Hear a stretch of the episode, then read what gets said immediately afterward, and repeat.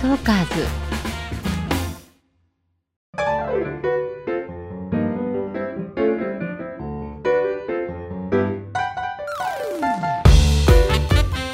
こんにちは。聞くエステ。誰でも輝くパーソナル診断北上恵美子です。本日のゲストは、えー、とってもかっこいい女性ですね。あのハンサムウーマンって言葉があると思うんですが私今あの目にかかってますますその印象を強めております、えー、キャスターでありジャーナリストでもある長野智子さんですよろしくお願いいたしますよろしくお願いしますお願いしますえーと、さて先ほど、えー、長野さんの診断をさせていただきました。はい、はい、こういった診断は初めてで。初めてですね。すごい楽しみです。あ、ありがとうございます。はい、えー、長野さんの診断の結果、この後詳しくお伝えしてまいります。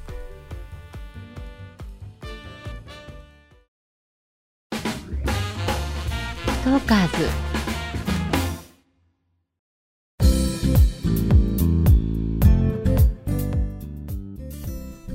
クエステ誰でも輝くパーソナル診断。本日のゲスト長野智子さんの診断結果。パーソナルカラーはオータムタイプ。はい。骨格診断は意外にもストレートタイプでした。意外なの？あの お目にかかる前に、あの写真とか、まあ、いろいろ改めて拝見して、あのイメージとしてはナチュラルタイプの方だろうなと思っていたのですが、はい、あの今日初めてお目にかかりましてとにかく腰の位置が高いんですよね。ものすごく高いんですよね。ヒール履いてるからじゃなくて？いえいえいえ、私も履いてたので。あ本当に、はい、えー、高っていうのと、あのー、なんとなくナチュラルの要素もお持ちで手の形とかはストレートっぽくないんですね。大人っぽいあのかっこいい形の手をしていてストレートの方どっちかっていうと可愛いあの極端な方だと赤ちゃん手とかって言われるような小さくてそうですそうです。節々があんまりなくて小さくて子供みたいな可愛い手をしている方がストレートさんは多いんですけれども長瀬さんの場合はあの骨格もある程度ちゃんとしているので指がこう彫刻感のあるナチュラル寄りのかっこいい手、まあ、骨張ってます。そうですね、うん、あのちょっと骨があると直線的にカクカクとして、うん、そういう手ってあのまあ大体手ってこのぐらい離れて見ることが多いと思うんですが彫刻感があってかっこいいですね。本当ですか？本当です。じゃそもそもなんですけど、はい、ナチュラルとストレートの意味が分かってないんですけど。そうですよね、ええ、そもそも骨格診断とは何か。すいません。そうですよね、え。え、教えてください。話し始めちゃうえっと骨格診断の前にまずパーソナルカラーの方が多分ご存知だと思うんですが似合う色、ね、はい、聞いたことあるぐらいですよ。はい、えっ、ー、と似合う色がわかるのがパーソナルカラー診断です。はい、お洋服とか、えー、髪の色をヘアカラー選ぶ時もアクセサリー選ぶ時も全部それに沿ったものを選ぶと似合うんですね。ああいいですね知りたい。今頃こんな年になって。であのただ物っていうのは色だけでできてはいないのでデザインもあると思います。で骨格診断でわかるのは素材感と形です。素材感と形で例えば全く同じコートが大体2色展開3色展開してですね。あの、黒とブラウンどっちにしようかなとか、まあ、よくあると思うんですけどそんな感じであのデザインの方は骨格で色はパーソナルカラーで選ぶと良いとされています。はい、で骨格診断の効果としてはスタイルがよく見えることともう一つ、えー、垢抜けて見えるっていうんですけれどもあの自然体に見えるんですね。無理をしてる感じがしなくて自分らしく、まあ、自然に服を着てるように見えるのでそうすると必然的に垢抜けた印象になる、まあ、あいいですね変に頑張ってないという感じがするのが効果としてあります。スタイルはですねもう長野さんはもう本当めちゃくちゃスタイルいいですよね。本当に？本当びっくりしました。ありがとうございます。はい。あのまあスタイルアップして見せる必要はないかもしれないんですが、より長野さんのスタイルの良さを強調したりとか、またはまあさっきのように自然に見せるというところで骨格診断を利用していただくといいと思います。はい。それに対してパーソナルカラーの効果というのは、えー、美容効果なんです。お肌が綺麗に見えるとか、目がより輝いて見えたり目力が上がったり透明感が出てきたりあとはリフトアップ効果も。おお大事。本当ですか？本当なんですよ。かなり違います。リフトアップもできるんですか？結構違います。へえ早く知りたい、このフェイスラインもくっきりして見えるのと、うん。あの目の下から顎までのこの距離が短く見えるああねこれ年取ると広がってくるんですよ。ですよね。いやもう私ももう十分実感してます。いやいやいやまだなんでここだけ伸びてくるんだろう伸びますよね。私絶対顔大きくなってますもんななんなんでしょうと思うんですが、5 4 いやいや本当に。縦に伸びる印象ありますよね。ありますあります、それが短く見えるんですよ。えー、いいな。これ結構、えー、30歳ぐらいからその違いって結構出ます、あでも20代でも見える人いますね。ここの色の違い。あのパーソルカラーは、まあ、美容効果なので例えば16歳ぐらいの子とかだとうん。違いが出にくいんですね、うん。どれを当ててもそんなに変化が出ない。そりゃそうよね。そうもう若さで何でも着られますからね。で二十歳ぐらいから、あ診断しやすくなってきます。私たちも、うん。あの10代の子を診断するのが一番大変なんですよ。じゃあもうめっちゃ私診断しやすくないですか？そんなことはない。いやマジで。結構悩んだ記憶がありますえーが、本当に 二十歳ぐらいからちょっと分かりやすくなって、30ぐらいだともう診断はあとはもう同じようにしや,、うんあのしやすくはなってくるんですけれどもあのそういう美容効果目の錯覚を利用するものです。まあ、カラーの方はオータムだということで秋の色ですね。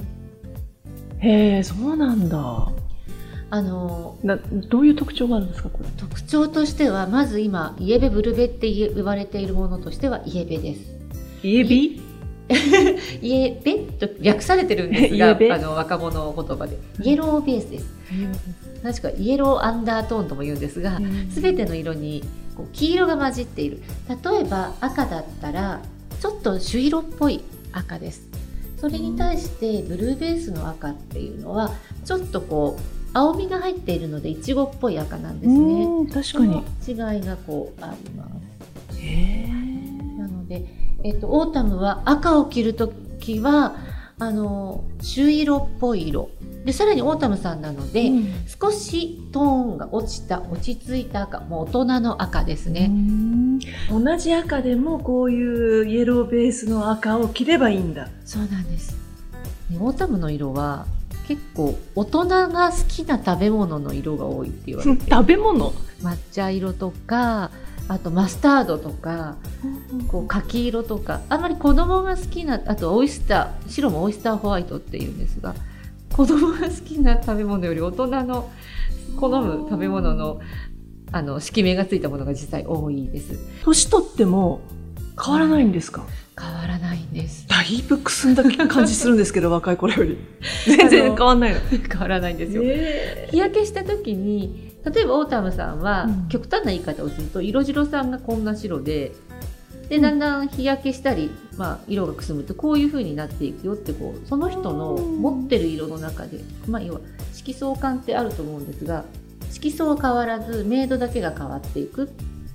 というちょっと、まあ、小難しい話になるんですが、例えばブルーベースの方だと日焼けするとこういう茶色にちょっとグレイッシュなグレーっぽい茶色になっていくんです。それに対してオータムの方は日焼けをするとあの結構ちゃんと茶色いっていうかいわゆる琥珀色とか小麦色って言われる、あのリッチな日焼け肌になれるのは、あのイエローベースの方特にオータムの方はイタリア人とかに多いんですよ。あそうですか日焼けするとゴージャスになるタイプです。憧れますなんか日よ日焼けした素肌に金のなんかあチェンする的なあのねイはいタリア人の。イタリアマダムの。イタリアマダム。あの骨格がストレートで、カラーがオータムっていうのが、うん。ザ・イタリアンマダムのタイプなんですよマ。ジですか？本当です、そうです。まさに、あの、イタリアンマダムのファッションを参考にすると、うん。きっと、多分しっくりきちゃうと。いやもうすっごいいい情報ですね。はい。なぜなら私イタリアのファッション雑誌とか大好きですごい。い見るんですよ。だけど海外の人だからかっこいいんだなと思って見てました。ぜひ、あの、多分、そうなんだ。あの、意外と日本人なのに、うん。すんなりいけたなって感じになると思います。あいいこと聞いた、はで髪色も、うん。あの今のようなやはりあのダークブラウンがいいですね。真っ黒とかにはしない方がいいです。あそう。あと大人になるとうん。シルバーカラーにする方は今流行ってると思うんですがシルバーっていうのはあまり得意じゃないんですよ。えもともとゴールドが似合うので、うん。アクセサリーの話ですよ。なので髪でもシルバーっぽいグレーっていうのがこの中にないですよね確かに。なんか今グレーヘアみたいなそうです。人流行ってるじゃない。グレーヘアが似合うのはブルーベースさんなんですよ。あブルーベースさんがグレーヘアするとあ素敵って、まあ、男性のロマンスグレーも、ブルーベースの男性でやるとあ素敵ってなるんですね。うん。イエローベースの方はグレーはあんま得意ではないので、やっぱりブラウンヘアをキープした方がいいと思います。わかりました。ちょっと待ってよ。ということはグレーの洋服もあんまり似合わないってことですか？グレーもねないわけではないんですがこのモスグレーっていうあの本当のグレーじゃないですよね。結構微妙ですね。ちょっ緑がか緑がかってる、うんうん。この色であの結構なんですよ上半身全部この色になるとグレーを着てる印象にはなります。ただモスグモスグリーンをグレーに近づけたような感じの色で本当の白と黒しか入ってない純粋なグレーではない。なんと。これは普通のグレーです。そちらはわずかに緑が入っているのでお似合いなんです。マジですか？なんでわかるの緑が入ってるって。どっから見ても灰色じゃない。そうなんですか？ちょっとだけ入ってます。えー、そうなんですね、でももっと入ってた方が本当は良くて。で私もあのインスタとか結構拝見したんですが、やはりモノトーンとあとダークなあの色が多いなとは思いました、お仕事上やはり、そうなんですよ。やっぱりあの、ニュースの仕事をしていると、はい自分の伝える人が悪目立ちをしてしまうと、ニュースがこうなんていうの耳に入ってこないっていうか。あうんだから割とこう伝える側はい。が地味に地味にダークトーンとか、またどこに取材に行くかわからないんでどんなケースとかどんな事件とかもわからないんではい。基本的には黒とかグレーとか着ていると安心っていうのってねね。地味なんですよ。緊急ですしね着替える時間もないですよね。そういう場合ですねダークブラウンとかカーキ色にしておくとあのお仕事上邪魔にもならず、大人の女性の、まあ、適度な華やかさが艶っぽさとか、うん。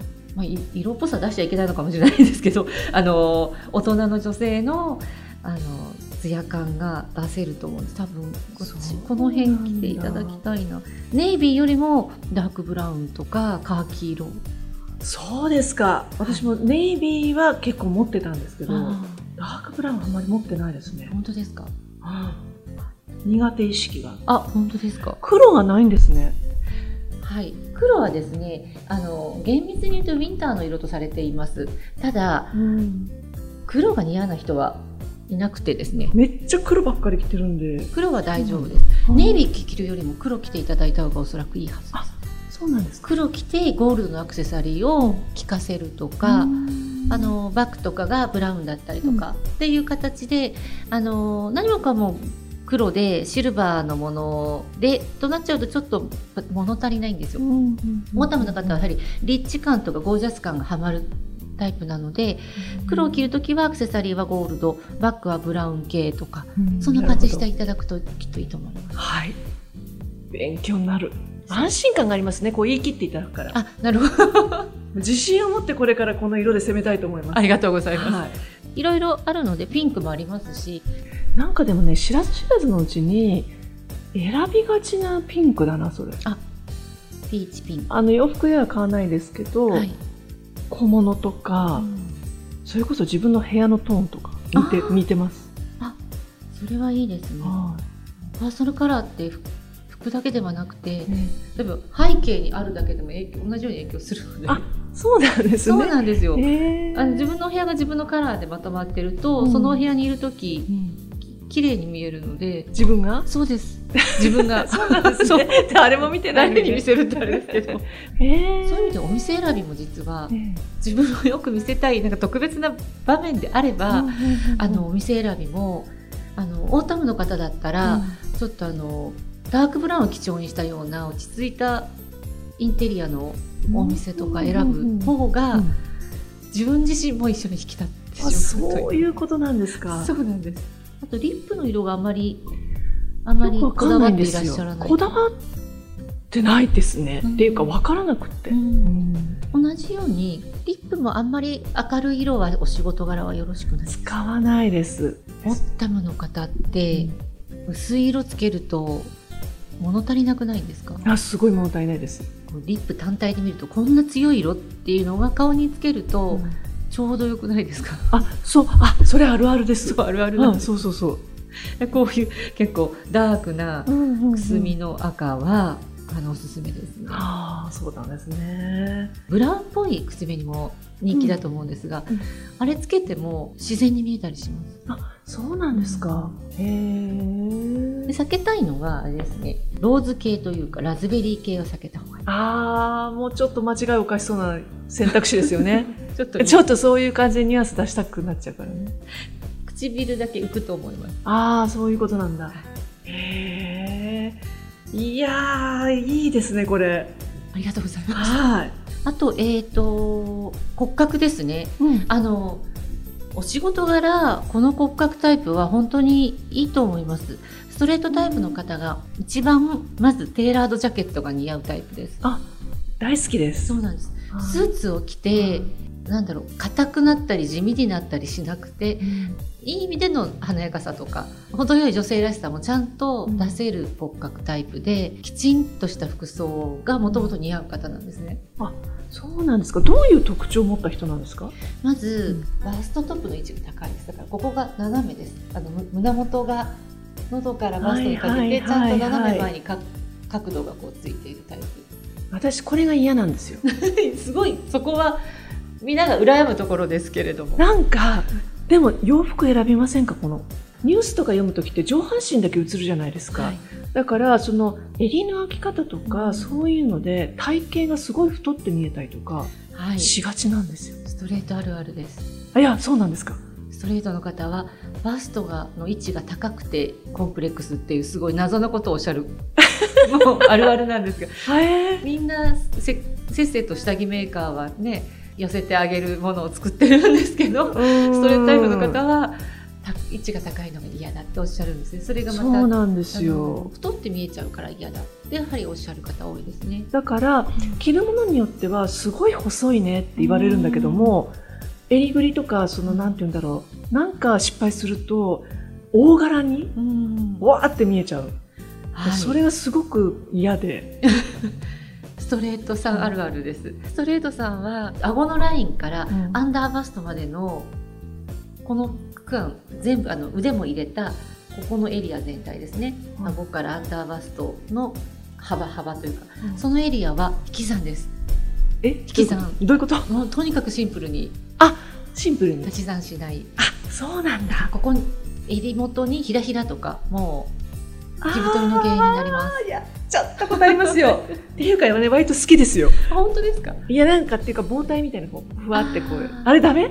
包帯はこう本当ネクタイみたいにこう結んでストーンと落ちる立体感のないものならいいです。ふわーっとならない方がいい。ああそうなんだ。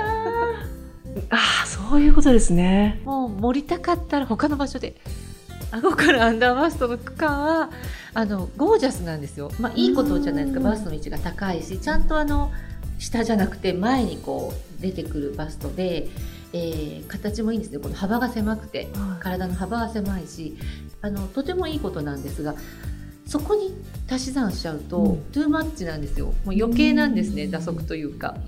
それによって着太りしたり迫力が出ちゃったり。そうなんです正面から見るとえらいでかいんですよ。横から見ると割と細い細いです本体は細いんですよ、すごい印象が違うんですよ。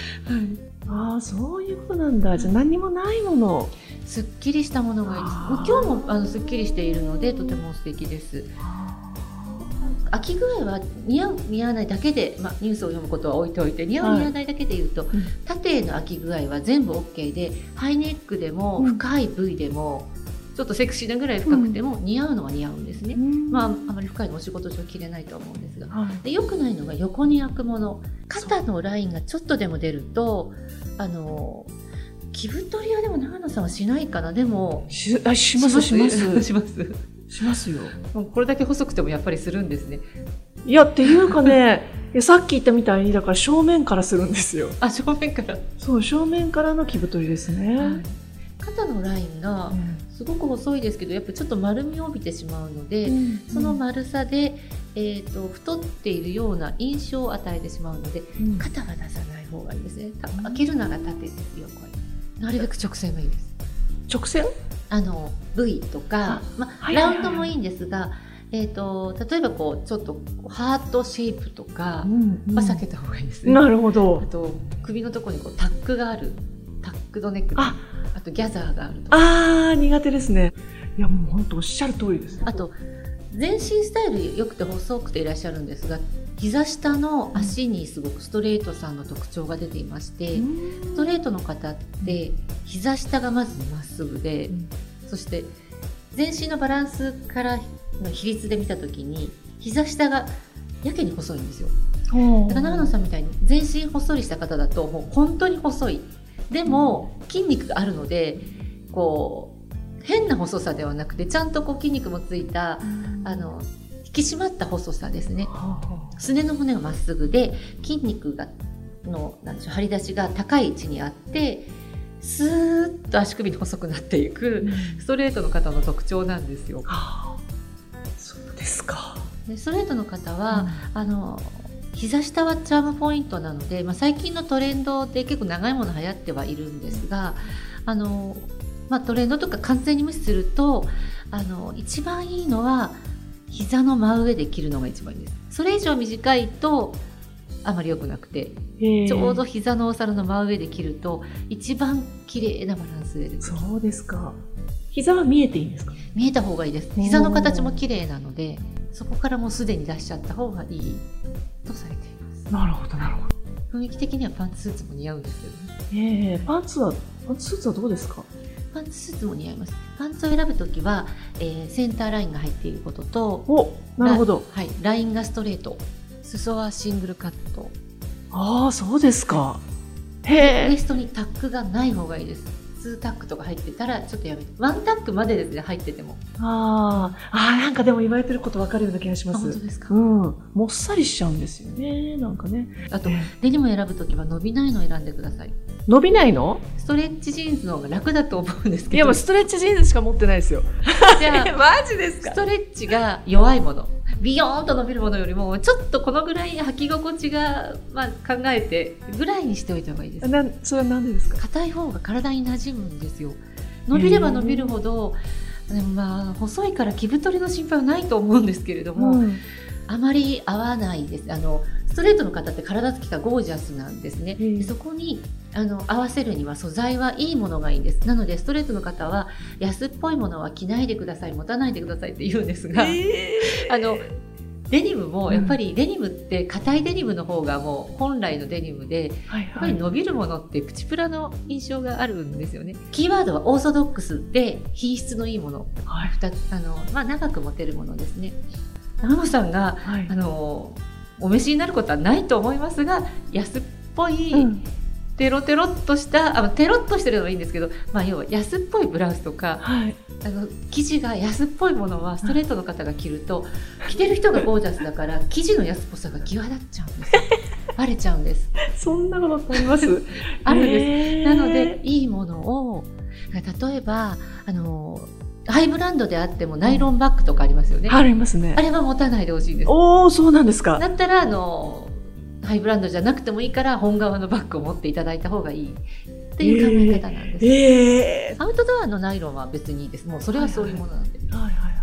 普段のおしゃれ着の、まあ、ナイロン系はなんかまたトレンド来てるんですが、避けてやっぱり革。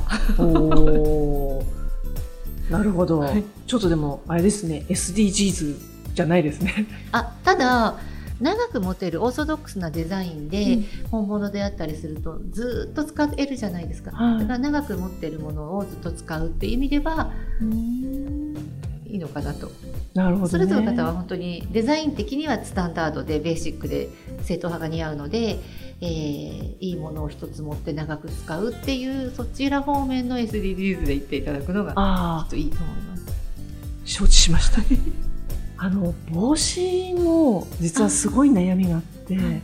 決まらない帽子が。あーキャップですねそれは。キャップもそうだし、なんかねすごく帽子を選ぶんですよね。どういう帽子が似合うのかはい。瞑想してますこの年まで変わりました。はい。実はあのストレートタイプはキャップすごく似合うんです。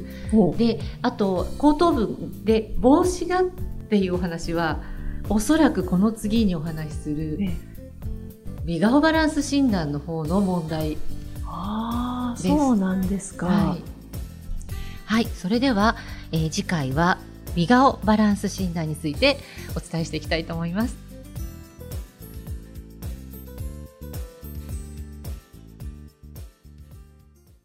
トーカーズ